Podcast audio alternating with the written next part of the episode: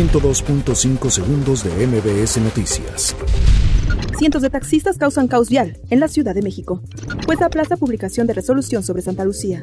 Andrés Manuel López Obrador asegura que propondrá a gente honesta para terna de la Suprema Corte de Justicia de la Nación.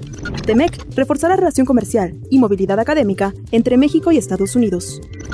Marcelo Ebrard descarta racismo en tiroteo de Kansas.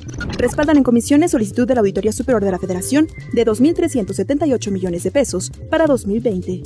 Congreso de Baja California enviará ley Bonilla para su publicación. Comisión Nacional de Derechos Humanos dirige recomendación al Instituto Nacional de Migración por muerte de menor migrante.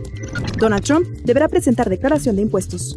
Abogados de los hijos de José José impiden cremación por 48 horas. 102.5 segundos de MBS Noticias.